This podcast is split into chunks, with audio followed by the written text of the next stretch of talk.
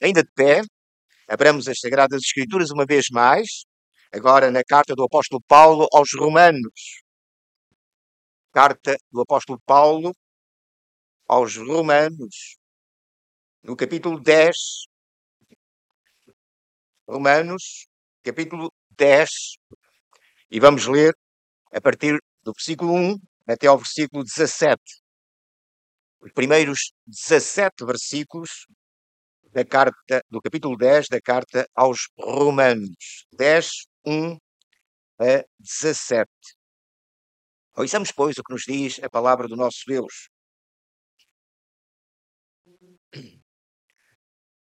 Irmãos, o bom desejo do meu coração e a oração a Deus por Israel é para a sua salvação. Porque lhes dou testemunho de que têm zelo de Deus, mas não com entendimento. Porquanto, não conhecendo a justiça de Deus e procurando estabelecer a sua própria justiça, não se sujeitaram à justiça de Deus. Porque o fim da lei é Cristo, para, salva para a justiça de todo aquele que crê. Ora, Moisés descreve a justiça que é pela lei, dizendo: O homem que fizer estas coisas viverá por elas. Mas a justiça que é pela fé diz assim: Não digas em teu coração quem subirá ao céu, isto é, trazer do alto a Cristo. Ou quem descerá ao abismo, isto é, tornar a trazer dentre os mortos a Cristo. Mas que diz? palavra está junto de ti, na tua boca e no teu coração. Esta é a palavra da fé que pregamos, a saber, de com a tua boca confessares ao Senhor Jesus e em teu coração creres que Deus o ressuscitou dos mortos, serás salvo. Visto que com o coração se crê para a justiça e com a boca se faz confissão para a salvação. Porque a Escritura diz: Todo aquele que nele crer não será confundido. Porquanto não há diferença entre judeu e grego, porque um mesmo é o Senhor de todos, rico para com todos os que o invocam. Porque todo aquele que invocar o nome do Senhor será salvo. Como, pois, invocarão aquele em quem não creram? E como crerão naquele de quem não ouviram? E como ouvirão se não há quem pregue? E como pregarão se não forem enviados? como está escrito, quão formosos os pés dos que anunciam a paz, dos que anunciam coisas boas.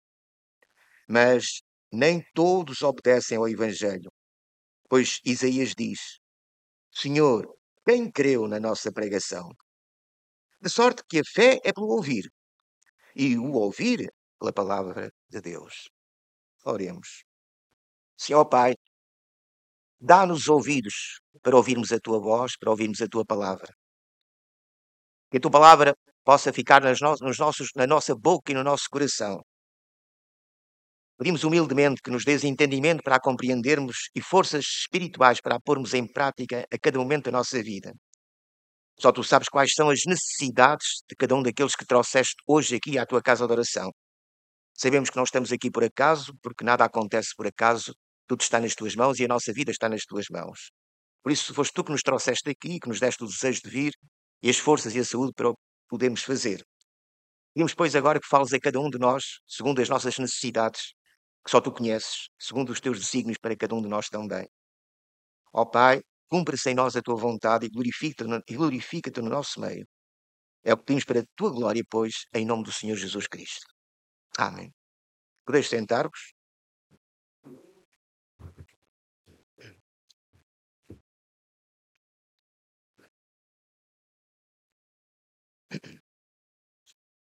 Irmãos, diz Paulo, o bom desejo do meu coração e a oração a Deus por Israel é para a sua salvação. Eis um texto bem adequado para o dia de hoje, não é? A orar também por Israel, para que o Senhor abra os olhos daqueles que são ainda descendentes carnais de Abraão, de Isaac e de Jacó, para que possam olhar finalmente para o Messias que foi enviado, Jesus, e crer nele, e assim verdadeiramente tornarem-se o Israel de Deus. O verdadeiro Israel de Deus, que é aquele que está em Cristo e crê em Cristo, crê em Jesus como Cristo. E é importante que Israel possa reconhecer Jesus como Cristo e possa assim, de novo, ser reconciliado com Deus e ter as, o cumprimento das promessas que Deus lhe fez. Mas nós, como igreja, somos o verdadeiro Israel de Deus. Não esqueçamos que é em Cristo que se encontra o verdadeiro Israel de Deus. Este texto fala-nos de um tema que é, digamos, essencial para a vivência cristã. Um dos aspectos mais difíceis de, de aceitar é precisamente o facto de ser Deus e só Deus o autor da nossa salvação. O veneno da serpente que foi colocado no homem no jardim do Éden, do Éden é precisamente este: sereis como Deus, sabendo o bem e o mal. A partir desse momento, este veneno ficou no, no, no homem, produziu o seu fruto. E não há nada mais difícil para o homem aceitar do que reconhecer que é Deus o Senhor do seu destino. E o bem e o mal só Deus conhece. E só Deus pode determinar o que é bom e o que é mau. Ele sendo a fonte de todo o bem, a fonte de todo o bem, só Ele, o Criador de todas as coisas que existem, visíveis e invisíveis, só Ele é que pode determinar, dizer: olha, isto é bom, faz isto e viverás. Se fizeres isto e é mau, morrerás. Mas o homem, este veneno que a serpente colocou no homem, o homem, se há coisa que o homem odeia, é esta realidade. Não, eu é que sou senhor do meu próprio destino. Eu é que sei o que é bom para mim e o que é mau para mim. Eu é que decido aquilo que é bom e aquilo que é mau. Portanto, não há mensagem mais difícil de aceitar ao homem do que esta. Olha que não és tu, não és tu que, que te justificas a ti próprio. Não és tu que te salvas a ti próprio. A justiça é de Deus e a salvação é de Deus. E, portanto, vejam este texto de Paulo que nos elucida e faz e nos leva a aprofundar esta realidade. Reparem, Paulo diz: a oração para Israel é para a sua salvação, precisamente porque Israel tem zelo de Deus e os homens hoje, muitos homens hoje religiosos, têm zelo de Deus. E nós temos de temos de, eh, de aceitar que esse zelo é sincero. É um zelo sincero, não é? Não estou a falar dos hipócritas, daqueles que dizem que, que, que são de Deus, mas que são hipócritas. São aqueles que verdadeiramente são zelosos e procuram verdadeiramente servir a Deus, mas vivem na ignorância, na ignorância de uma realidade que é essencial, como já dissemos. E é essa realidade essencial de que Paulo fala aqui. Reparem, Paulo diz: Porquanto porque lhes dou testemunho, em relação ao, aos judeus, porque lhes dou testemunho de que têm zelo de Deus. Eles, na verdade, têm zelo de Deus, mas não com entendimento. Reparem, pode-se ter zelo de Deus, e é bom, é fundamental termos zelo de Deus, mas é preciso termos entendimento, discernimento espiritual, porque senão o nosso zelo torna-se, portanto, bastante perigoso até para nós mesmos, e não só para nós mesmos, mas para, também para os outros. Portanto, o zelo tem que ser um zelo com discernimento espiritual, com conhecimento verdadeiramente de Deus. E o que verdadeiramente falta, falta é o conhecimento de Deus, do Deus da Bíblia, do verdadeiro Deus, Criador dos céus e da terra.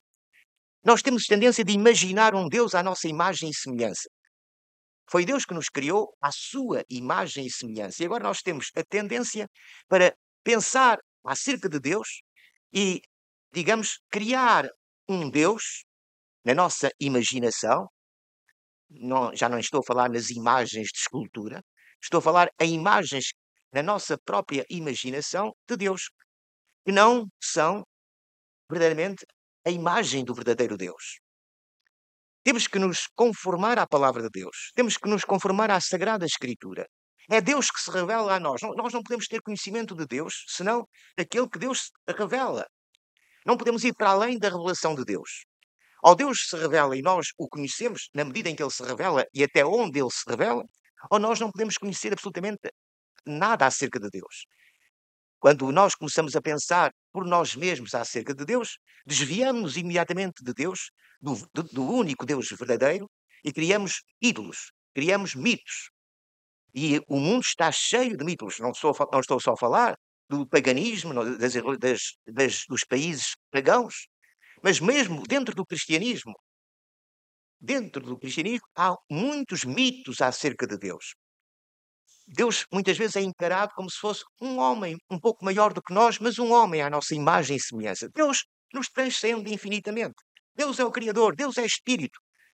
E Ele se revela apenas em Cristo Jesus como homem. Mas Ele é Espírito. E nós temos de adorá-lo em Espírito e em verdade, como Ele se revela. Portanto, em verdade, como Ele se revela. Então Paulo diz, vamos, vamos agora, vamos manter as Bíblias abertas temos que manter sempre as Bíblias abertas, que é para confirmarem, para os irmãos confirmarem se aquilo que estamos a dizer é ou não aquilo que está escrito. Irmãos, isto é muito importante. As nossas Bíblias devem estar sempre abertas quando nós pregamos o Evangelho. Para que possamos confirmar se aquilo que está a ser dito do púlpito é aquilo que está escrito ou não. Porque só, só é importante, não é importante aquilo que os homens dizem, é importante aquilo que Deus diz na Sua palavra. E aquilo que os homens dizem só se torna importante quando está em conformidade com a palavra de Deus. Então vejam o versículo 3. Qual é o, qual é o problema dos judeus? Hum? Porque não conhecendo a justiça de Deus e procurando estabelecer a sua própria justiça, não se sujeitaram à justiça de Deus, porque o fim da lei é Cristo para justiça de todo aquele que crê. Ou seja, os homens, não conhecendo a justiça de Deus, que é Cristo, não esqueçam, Cristo é o Senhor, justiça nossa. Ele foi feito por Deus, dado por nós, para que nele fôssemos feitos justiça de Deus. Ou seja, não somos nós que nos justificamos, é Deus quem nos justifica por meio da fé. E esta justiça não é nossa, é de Deus. Está em Cristo. Vejamos, continuamos a ler. Ora, Moisés descreve a justiça que é pela lei, dizendo: O homem que fizer estas coisas viverá por elas. Esta é a justiça que Deus revela na lei. O homem que fizer estas coisas viverá por elas. Não esqueçamos que a lei revela a justiça de Deus. Perfeita. Perfeita. E que é exigido ao homem na lei é que cumpra perfeitamente todas as exigências da lei. Ou seja, que ele alcance a justiça de Deus. Ele alcança a justiça de Deus. Ou seja, para que o homem seja justificado diante de Deus, é necessário que ele alcance esta justiça de Deus está revelada na lei. Faz isto e viverás. Esta é a justiça que o homem alcança, ou pretende alcançar. Obviamente, quando nós lemos a lei de Deus e, com, e somos confrontados com a justiça de Deus, perfeita, nós temos de reconhecer que miserável homem eu sou, que miseráveis nós somos. Quão longe, por mais íntegros que sejamos aos olhos dos homens, por mais retos que possamos ser em relação aos nossos próprios olhos, quando nos confrontamos com Deus, com a santidade de Deus, com a justiça de Deus, esse é que é o problema. Por isso é que nós dissemos que o problema crucial é não se conhecer a Deus, é os homens não conhecerem a Deus, terem uma imagem de Deus que não é aquela que Deus revela acerca de si mesmo, na Sua palavra. Mas quando nós conhecemos verdadeiramente a Deus à luz da Sua palavra, a santidade de Deus, a justiça de Deus, nós imediatamente dobramos os nossos joelhos e nos prostramos por terra e dizemos: Ó oh, Senhor, tem misericórdia de mim, pecador, tem misericórdia de mim, pecador. Se o Senhor atentasse para os nossos pecados, o que seria de nós? Mas louvado seja Ele, que com, com, com Ele está o perdão, para que sejamos verdadeiramente perdoados e para que possamos temê-lo a Ele, Senhor, ao Senhor. Então, irmãos, a lei confronta-nos com esta justiça e confronta-nos, portanto, com o nosso próprio pecado. Quão longe estamos de poder subir aos céus? Quão pouco, quão longe estamos de poder estar na presença de Deus. Quão longe estamos de poder ter comunhão com Deus. Só aquele que verdadeiramente pudesse fazer estas coisas, todas estas coisas revelam a justiça de Deus, é que poderia estar em comunhão com Deus, ser, ser alcançar a justiça que Deus requer e assim poder realmente subir aos céus. Por isso, todo homem fica condenado diante de Deus, todo homem está perdido diante de Deus quando quer justificar-se a si mesmo. Temos que deixar de procurar a, a nossa própria justiça para nos submetermos à justiça de Deus. E então, que é maravilhoso, e é a essência do Evangelho, as boas novas, a essência das boas novas é, é de quais, qual é a essência. Aquilo que tu não podes, eu posso. Aquilo que é impossível aos homens é possível a Deus. Tu não podes subir ao céu. Pois não, tu não podes subir ao céu. Mas o que é que o Senhor Jesus disse? O que é que o Senhor Jesus disse a Nicodemos? O que é que o Senhor Jesus disse a Nicodemos? Ninguém subiu ao céu senão aquele que desceu do céu, o Filho do Homem que está no céu. Não foi isto que o Senhor Jesus disse a Nicodemos? Ninguém subiu ao céu, nem pode subir ao céu, senão aquele que desceu do céu, o Filho do Homem que está nos céus. Então, vê do que Paulo diz. Mas a justiça, versículo 6, mas a justiça que é pela fé diz assim: Não digas em teu coração, quem subirá ao céu? Isto é, a trazer do alto a Cristo. Não podes subir ao céu. Por isso, Deus enviou o seu próprio Filho, que desceu do alto, que desceu dos céus, para ser a tua justiça. É Ele, o Senhor, justiça nossa. É Ele que vai fazer aquilo que tu não podes fazer. É Ele que vai cumprir a lei perfeitamente, plenamente. E ao cumprir a lei, perfeitamente, plenamente, Jesus alcança como homem, como homem. Não como Deus, porque Deus é justo. Mas Jesus alcança como homem a justiça, que nenhum homem pode alcançar. Mas Jesus, como homem, por isso é que ele desceu dos céus e se fez homem, como nós, a fim de viver em nosso lugar a vida que nós, que Deus exigia como criaturas que somos, Deus exigia de cada um de nós como criaturas que somos, porque este é um direito do Criador. Este é um direito do Criador. Só porque é Criador, ele tem este direito de exigir que nós vivamos como ele quer que nós vivamos. Porque ele é que nos criou, senão nós não existíamos. Portanto, se nós existimos porque ele quer que nós existamos, ele tem o direito, se ele nos deu toda a existência que temos, ele tem o direito de dizer: Eu criei-te para este fim. E tanto é para este fim que eu te criei, é para este fim que nós devemos procurar viver. Então ele tem o direito de exigir que nós vivamos como ele quer que nós vivamos. Faz isto e viverás. Tanto mais que isso que Deus quer que nós façamos é o nosso bem. É isso mesmo que nos realiza como criaturas. E só nós só nos realizamos como criaturas à imagem de Deus quando vivemos em conformidade com a vontade de Deus. Por isso ele nos está conformando à imagem de seu Filho, Jesus Cristo.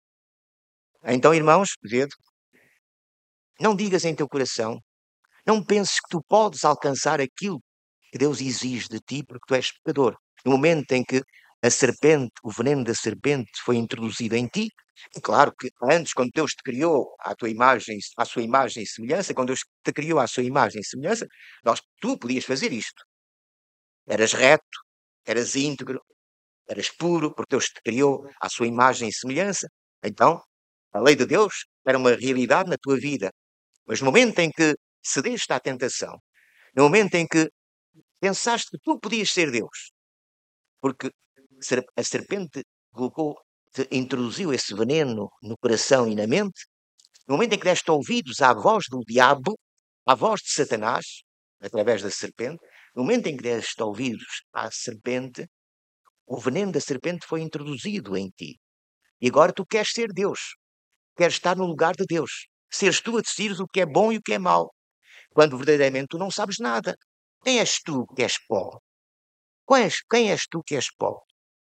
Porventura o oleiro dirá, portanto, o vaso dirá ao oleiro, o barro dirá ao oleiro, por que me fizeste assim? Sim, quem és tu? Quem és tu para ousar retorquir ou, uh, portanto, redarguir com Deus. Onde estavas tu quando Ele criou todas as coisas, como diz Jó? Como diz Deus a Jó.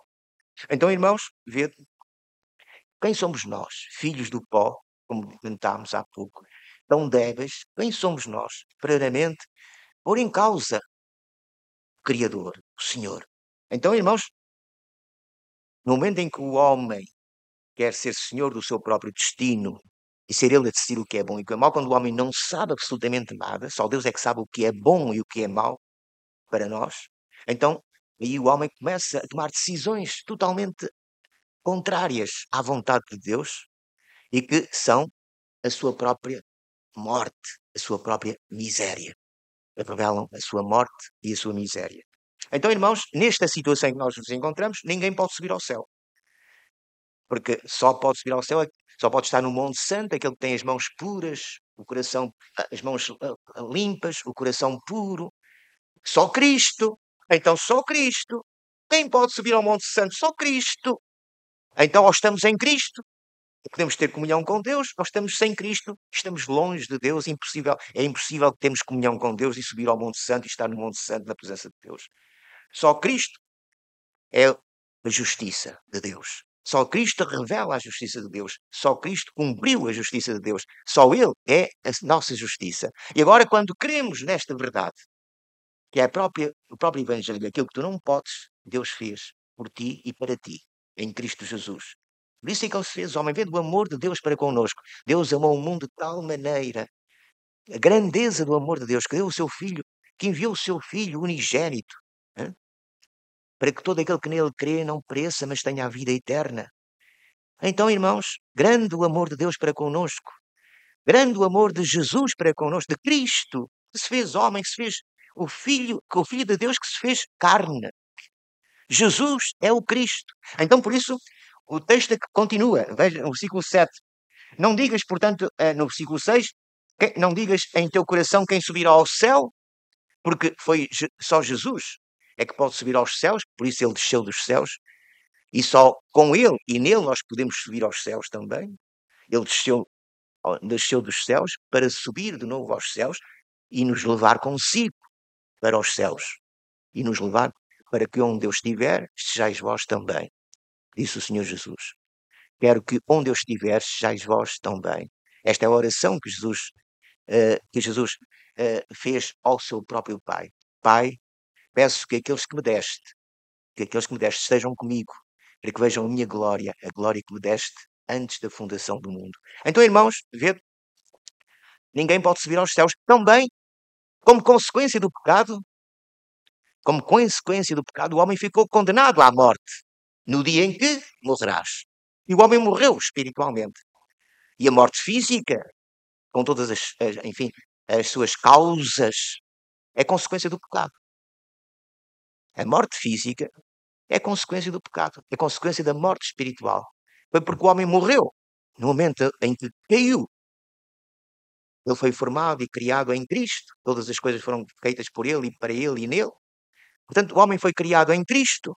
Mas no momento em que o veneno da serpente penetrou nele e ele quis ser como Deus e se revoltou contra Deus e ser senhor do seu próprio destino, caiu. Caiu de Cristo. Caiu de Cristo. Como só em Cristo há vida, como só em Cristo há vida, ficou morto espiritualmente. Só em Cristo há vida espiritual. Portanto, ele ficou morto, ficou separado de Deus, ficou separado, caiu de Cristo. A queda não é mais do que cair de Cristo. Todos fomos criados em Cristo. É, é o que está escrito. Ele, todas as coisas foram criadas por Ele e para Ele e nele. Portanto, tudo caiu de Cristo. Tudo. E a própria criação. Por isso ficou tudo amaldiçoado. Ficou tudo sobre o reino da corrupção, o reino da, da poluição, o reino da poluição, o reino da corrupção, o reino da degradação, o reino da morte. E deste reino, só novamente Deus nos pode libertar por Cristo. Ou seja, congregando-nos de novo a Cristo. Portanto, Ele está congregando todas as coisas a Cristo. E é em Cristo que nós eh, voltamos a ter comunhão com Deus, vida espiritual.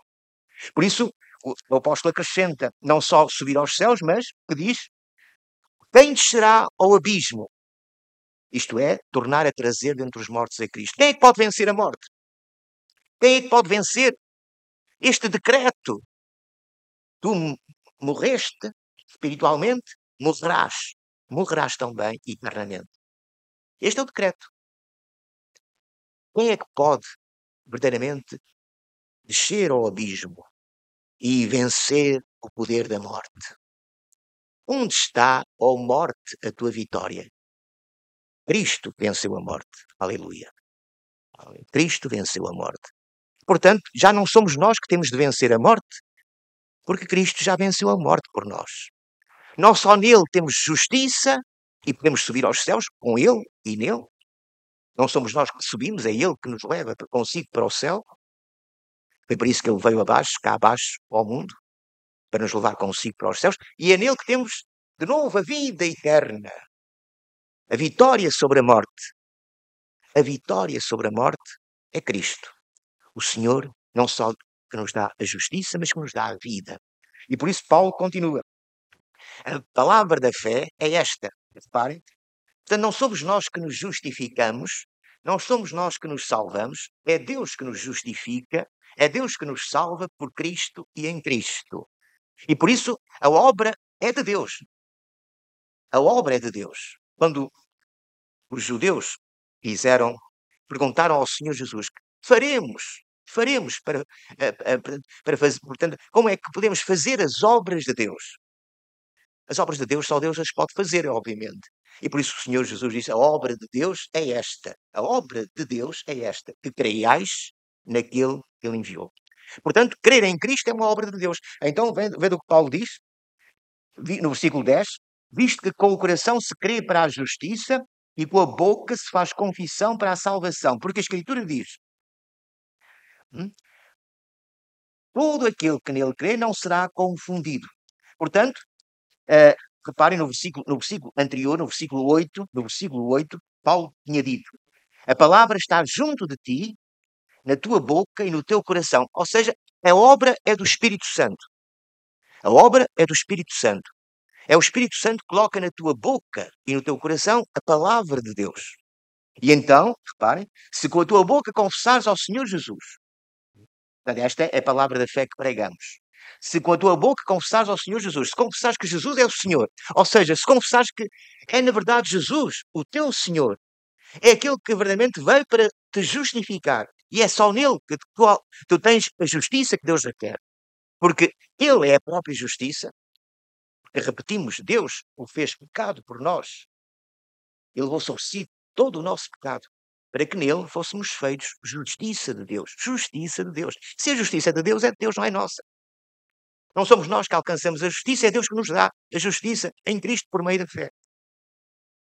E, portanto, o Espírito Santo opera e coloca esta palavra na nossa boca e nós confessamos que Jesus é o Senhor. Ninguém pode confessar, diz Paulo, noutra carta. Ninguém pode confessar que Jesus é o Senhor ou dizer que Jesus é o Senhor senão pelo Espírito Santo. Senão pelo Espírito Santo. Portanto, o Espírito Santo coloca esta palavra na nossa boca e nós confessamos Jesus é o nosso Senhor. E depois cremos no coração que Deus venceu a morte em Cristo Jesus. Verdadeiramente, Deus Jesus Cristo ressuscitou dos mortos. E então, reparem o que Paulo diz: visto que com o coração se crê para a justiça, no versículo 10, visto que com o coração se crê para a justiça, ou seja, quando nós cremos que Deus, que Cristo ressuscitou dos mortos e que nos dá a vida eterna, nós somos justificados por Deus. E Deus nos reveste, reparem, a justiça não está em nós. Deus nos reveste da justiça de Cristo. E assim, revestidos, revestidos como um fato, revestidos da justiça de Cristo, Deus olha para nós e já não vê o nosso pecado, porque já viu o nosso pecado em Cristo na cruz. Deus olha para nós e não vê o nosso pecado, embora sejamos tão pecadores ainda. Mas o nosso pecado, ele já o viu em Cristo. Lembram-se as palavras tremendamente dramáticas e maravilhosas do Senhor Jesus na cruz. Deus meu, Deus meu, por que me desamparaste?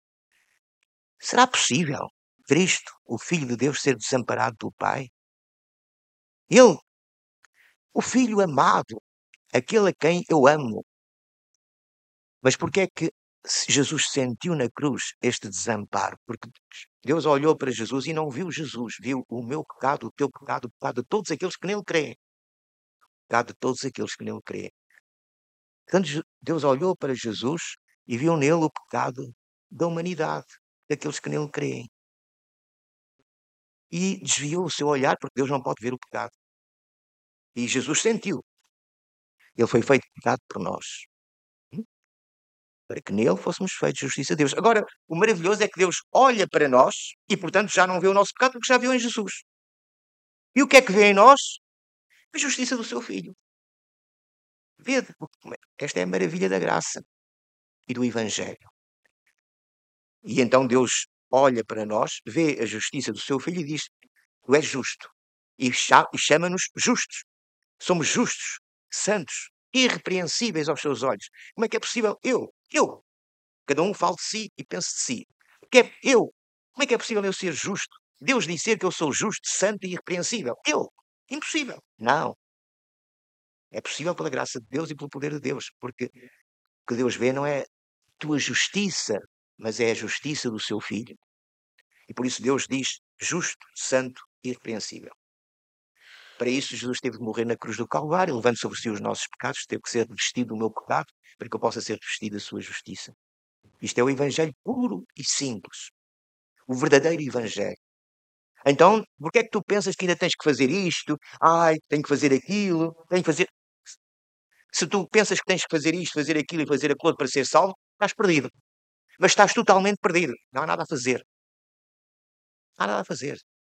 Agora, se tu olhas para Cristo e crês que Ele levou sobre si os teus pecados e morreu em teu lugar para agora te revestir da sua justiça, e a revestir da sua justiça seres declarado justo, santo e irrepreensível aos seus olhos, porque estás nele e ele está em ti, então, assim, salvo. É isto que Paulo acrescenta. Porque a Escritura diz, portanto, visto que com o coração se crê para a justiça e com a boca se faz confissão para a salvação. Portanto, agora, agora nós confessamos que Jesus é o Senhor. E se confessamos que Jesus é o Senhor, nós somos salvos.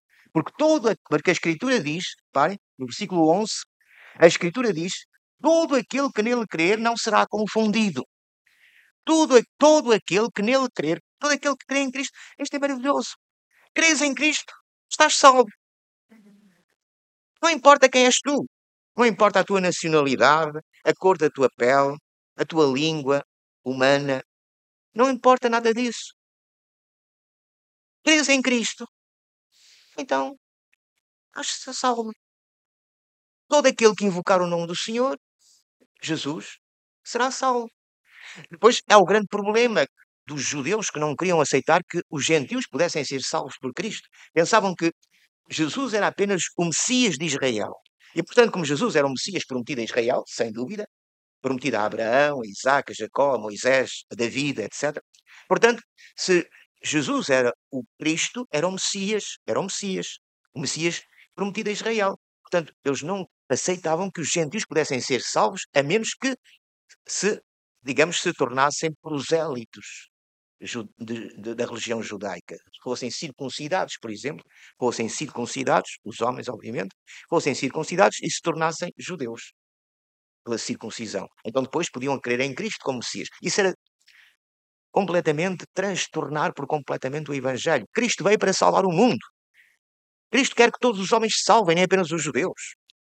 Mas para isso é preciso crer em Cristo. Hum? Porque a promessa, diz Pedro no Pentecostes, a promessa é para vós e para vossos filhos e para todos os que estão longe, os gentios, para todos os que estão longe, tantos quantos Deus, nosso Senhor, chamar. Portanto, a promessa é para todos, tantos quantos Deus, nosso Senhor, chamar. E esta chamada é universal. E Deus atrai a si homens e mulheres de todas as nações, tribos e línguas. No final, no Apocalipse, nós vemos aquela imensa multidão que é incontável, não se pode numerar, de homens, mulheres de todas as tribos, nações e línguas, todos glorificando a Deus como Salvador e Senhor. Deus é o Salvador do mundo. Portanto, não é só para os judeus, é também para os gregos. É, de uma forma abrangente para todos os homens que não eram judeus, homens e mulheres que não eram judeus. Portanto, Paulo diz: Porque não há diferença entre judeu e grego. Porque um mesmo é o Senhor de todos, rico para com todos os que o invocam. E de novo, porque todo aquele que invocar o nome do Senhor será salvo. Todo aquele que invocar o nome do Senhor será salvo. Então, põe-se aqui um problema. Paulo coloca outro problema, que é o problema da obra missionária. Se todo aquele que invocar o nome do Senhor será salvo, então a obra missionária tem uma importância transcendente. Tem uma importância primordial. É necessário transmitir o Evangelho a todas as nações. É necessário que todos os homens venham ao conhecimento da salvação. Essa, essa é a vontade de Deus, revelada em Cristo Jesus, como Salvador do mundo, não apenas de, de Israel, como descendência eternal de Abraão. Portanto, a salvação é, é, universal, é para todos os homens. E todo aquele que em qualquer lugar do mundo invocar o nome do Senhor será salvo. Então coloca-se o problema da obra missionária, que é fundamental. E os nossos irmãos do passado compreenderam bem isso, enviando missionários pelo mundo inteiro, pelos diversos continentes. Sim? Então Paulo diz: todo aquele que invocar o nome do Senhor será salvo. Agora vejam esta lógica, esta lógica, digamos, irrefutável do apóstolo Paulo. Para invocar o nome do Senhor, é necessário crer nele. Não é de uma forma supersticiosa, como até os incrédulos, até os ateus, não é? Brinca-se muito até com isso, porque muitos que são ateus, ateus mesmo, mesmo militantes, militantes ateus, depois quando surge alguma coisa, ai Deus, ai Deus. Mas isso é uma brincadeira. Para invocar verdadeiramente a Deus é preciso crer nele. Depois é superstição. Reparem, os deuses pagãos, todos os, os povos pagãos invocavam os seus deuses, estavam sempre a invocar os seus deuses, qualquer coisinha, invocavam o seu Deus. Os homens continuam no nosso tempo a invocar Deus, mas se não conhecem a Deus, invocam-no em vão. Para invocar a Deus e ser salvo, todo aquele que invocar o nome do Senhor será salvo. Para invocar a Deus e ser salvo é necessário crer nele, conhecê-lo, crer nele. Portanto, como pois invocarão ele, invocarão verdadeiramente para serem salvos. Como, pois, invocarão aquele em quem não creram? Portanto, não, não se pode invocar a Deus se não crermos em Deus. Se, se invocamos a Deus e não cremos verdadeiramente em Deus, no verdadeiro Deus da Bíblia, então estamos a invocá-lo em vão. Estamos a invocar um Deus qualquer, como todos os pagãos o fazem. Mas para invocar o verdadeiro Deus é preciso crer nele. E como crerão nele, como crerão naquele de quem não ouviram. Sim, se nós não se, se, se Cristo não é anunciado, se Cristo não é anunciado, como é que podem ouvir falar, como é que podem ouvir acerca de Cristo? E se não ouvirem acerca de Cristo, como é que podem crer em, na, naquele de quem não ouviram? É impossível.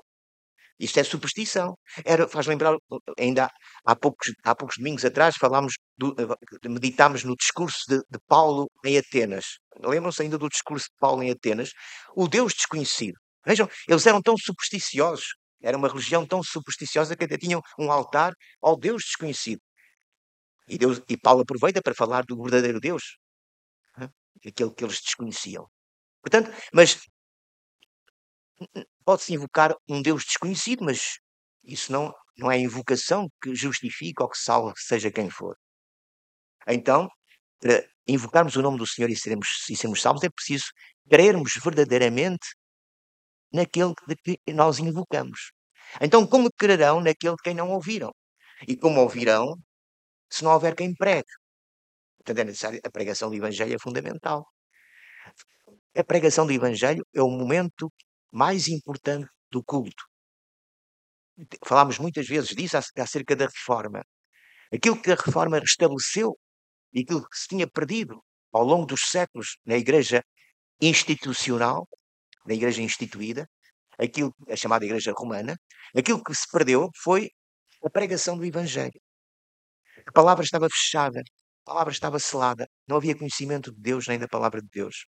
O que a reforma fez foi restaurar abrir a palavra de Deus, restaurar de novo a pregação como ponto central. Por isso, o púlpito é o centro do culto. O púlpito é o centro do culto. Em todas as igrejas verdadeiramente evangélicas ou protestantes, a sério, não a brincar, tem o púlpito no centro. Porquê? E a Bíblia também à frente. Porquê? Porque a palavra de Deus é o centro da pregação, é o centro do culto. Todo o culto é centrado na palavra de Deus. Os cânticos, as orações, tudo é centrado na palavra de Deus. E, portanto, a mensagem do Evangelho é fundamental no culto cristão. No culto cristão. Se a mensagem do Evangelho não é o centro do culto, o culto não é cristão. O culto não é cristão. Então, irmãos, vede, como, pois, invocarão aquele em quem não creram? Como crerão naquele quem não ouviram? E como ouvirão se não houver quem prega? Uma, uma, uma portanto, digamos, é uma, uma lógica irredutível. E como pregarão se não forem enviados? Daí a necessidade da obra missionária, de serem enviados. Depois, claro, Paulo acrescenta, isso para a nossa reflexão, também é importante o que Paulo acrescenta no versículo, no versículo 16, no versículo 16, mas nem todos obedecem ao Evangelho. Não fiquemos tristes nem desanimados quando pregamos o Evangelho, quando anunciamos o Evangelho, quando damos testemunho de Cristo e as pessoas não aceitam. As pessoas não aceitam esse testemunho, não aceitam o Evangelho. É triste. Nós ficamos tristes, nem podemos deixar de ficar tristes. Mas não desanimemos. Isso é natural.